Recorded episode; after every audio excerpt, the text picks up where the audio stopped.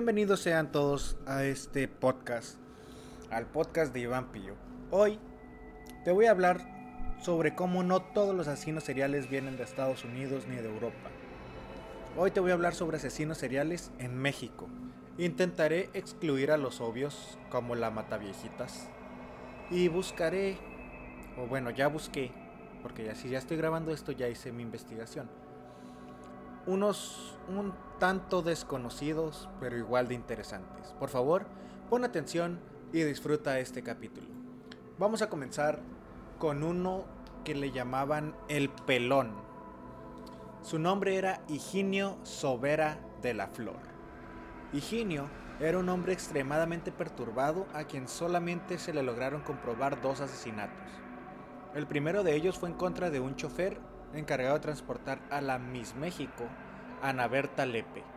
Esto ocurrió en el año de 1952, en la Ciudad de México, entre la calle Insurgentes y la calle Yucatán. Sin embargo, después de realizar su asesinato, corrió a los brazos de su madre, quien lo ayudó a refugiarse de la ley. Higinio, también conocido como El Pelón, se refugió en un hotel, del cual solo salía para buscar con quién tener relaciones sexuales. Después de que una mujer desconocida rechazara tomar un café con él, este la secuestró y dentro del hotel donde se hospedaba la mató. Aunque se sospecha que fue culpable de más muertes, no se tiene un número exacto. Eventualmente fue encarcelado y en su propia celda pintaba las paredes con su excremento, acción que le daría el nombre el psicótico muralista. Después, o bueno, ahorita, vamos a hablar sobre Francisco Guerrero el Chalequero. Entre 1880 y 1888, este hombre mató a 20 prostitutas. Las crónicas de la época lo describen como un hombre que, a pesar de ser casi analfabeto, actuaba de manera muy educada con las mujeres para ganar su confianza. Pero en realidad era un ser pendenciero, vil, ególatra y manipulador. El apodo de El Chalequero provino de su estilo de vestir, pues dicen que solía llevar pantalones entallados, fajas y un chaleco. La policía lo detuvo el 13 de febrero de 1888 tras ser denunciado por los vecinos de una de sus víctimas. Las autoridades no pudieron comprobar su responsabilidad en el resto de los asesinatos, pero uno bastó para que fuera condenado a muerte. Sin embargo, el entonces presidente Porfirio Díaz revocó su, su sentencia, perdón, y ordenó una pena de 20 años de prisión en San Juan de Ulúa, Veracruz, de donde fue liberado por error en 1904. Al salir de la cárcel, tuvo una última víctima, Antonia, una mujer de edad avanzada a quien violó, golpeó y degolló. Su detención se atribuye a un reportero que investigó el caso y comparó el asesinato con los ocurridos años atrás. Volvió a la cárcel en 1908 esta vez en Lecumberri, donde fue sentenciado a muerte en 1910 a los 70 años de edad.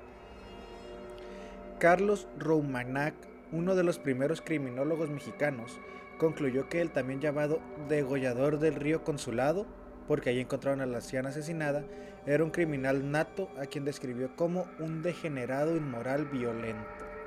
O sea, este es el primer asesino en serie en la historia de este país, en la historia de México.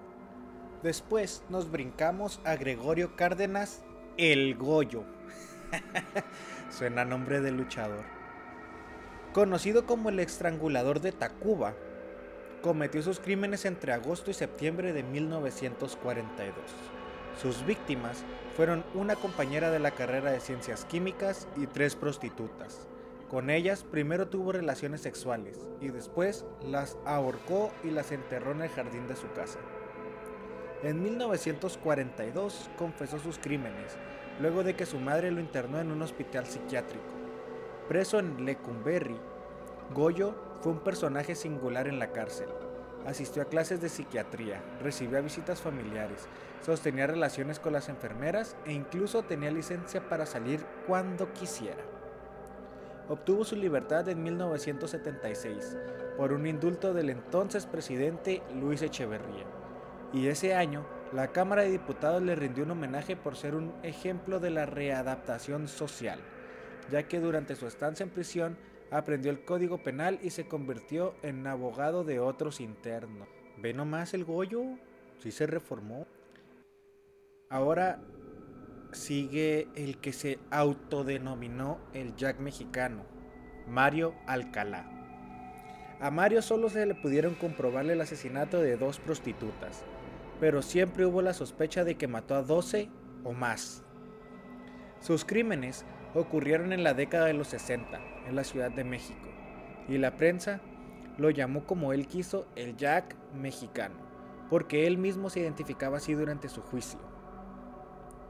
Procedía de una familia de escasos recursos, cuando mucho cursó la educación básica y su vida estuvo marcada por el fracaso. Durante un tiempo fue miembro de la infantería de la Guardia Presidencial, pero fue despedido por su incompetencia y su indisciplina. Después quiso dedicarse al boxeo, pero jamás logró destacar. Luego entró a trabajar como policía preventivo bajo el nombre falso de Fernando Ramírez Luna, pero también fue despedido tras ser acusado y hallado culpable de los cargos de abuso de autoridad y uso excesivo de la fuerza durante un arresto. Estuvo casado y tuvo varios hijos. Durante las investigaciones de los homicidios y el posterior juicio, su esposa declaró que Macario se siente superior a todo aquel que lo rodea. Fue detenido por el crimen de una mujer de nombre Julia, quien fue hallada muerta en un hotel en septiembre de 1962. En el espejo, Macario dejó un recado escrito con lápiz labial que decía, el Jack mexicano, reto a Cueto, el entonces jefe de la policía. Ese mismo mes fue detenido y llevado a prisión, condenado a una cadena de 60 años. Ahora, si tú como yo eres fan de estar leyendo cosas de fantasmas, cosas de demonios, cosas sobrenaturales, cosas de ovnis, cosas de asesinos, espero estés familiarizado con las poquianchis. Si no, pues no te preocupes, ahorita te voy a hablar de ellas de todos modos. Guacha. Mira, así fueron conocidas las hermanas González Valenzuela, María Luisa y Delfina, María Jesús y Carmen, a quienes atribuyeron el asesinato de al menos, pon atención aquí porque estas son las asesinas en serie más prolíficas de México, de la historia de México. Les atribuyeron el asesinato de al menos 150 personas. La mayoría eran prostitutas que trabajaban en sus propios burdeles. Las autoridades presumieron que a muchas de sus víctimas se les enterró vivas. Eran originarias de El Salto, en Jalisco, y durante su infancia fueron víctimas de violencia familiar. Para huir del maltrato de su padre, Carmen se fugó con su novio cuando era un adolescente, pero su padre la encontró y la encarceló en la prisión municipal. Las hermanas trabajaban como obreras en una fábrica textil, donde recibían sueldos miserables.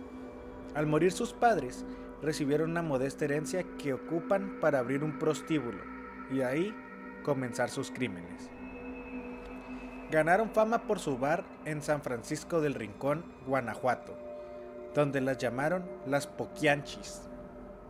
Reclutaban mujeres con engaños y las obligaban a volverse sexoservidoras. El 6 de enero de 1964 fueron detenidas después de que una de sus víctimas escapó y las denunció. Las autoridades encontraron un pequeño cementerio con restos humanos de sus víctimas. Su historia inspiró a Jorge Ibargüengoitia para escribir su novela Las Muertas, que sirvió de guion de una película del mismo nombre dirigida por Felipe Casal.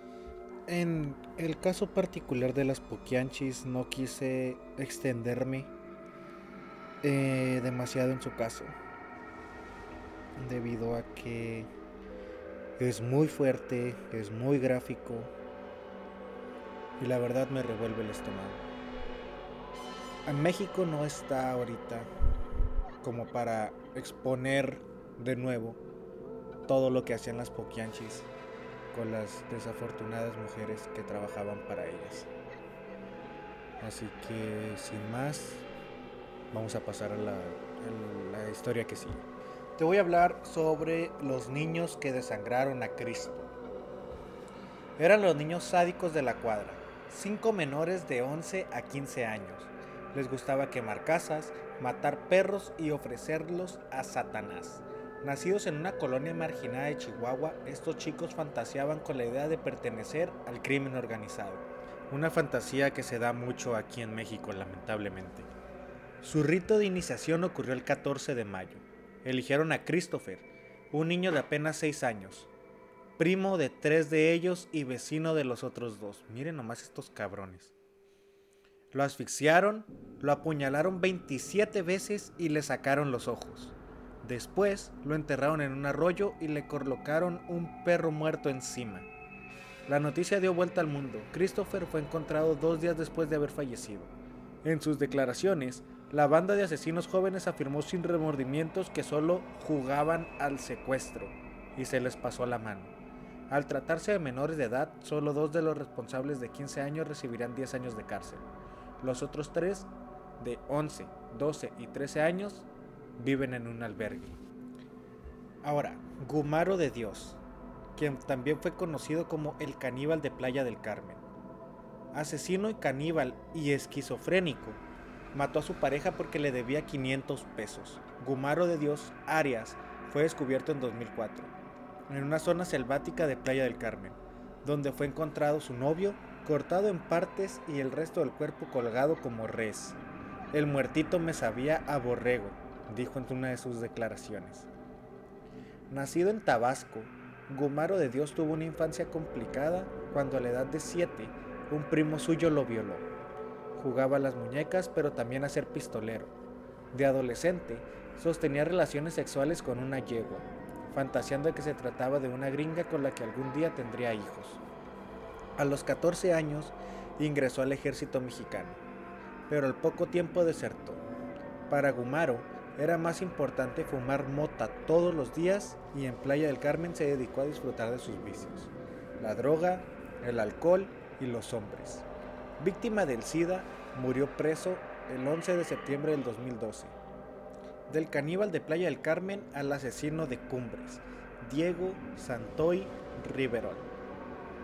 Acusado de los asesinatos de los hermanos de su novia, Eric Azur y María Fernanda, de 7 y 3 años, fue capturado en Oaxaca cuando pretendía huir hacia Guatemala. El doble homicidio ocurrido el 2 de marzo del 2006 en la colonia Cumbres, en Monterrey, Nuevo León, México, dejó muchos cabos sueltos.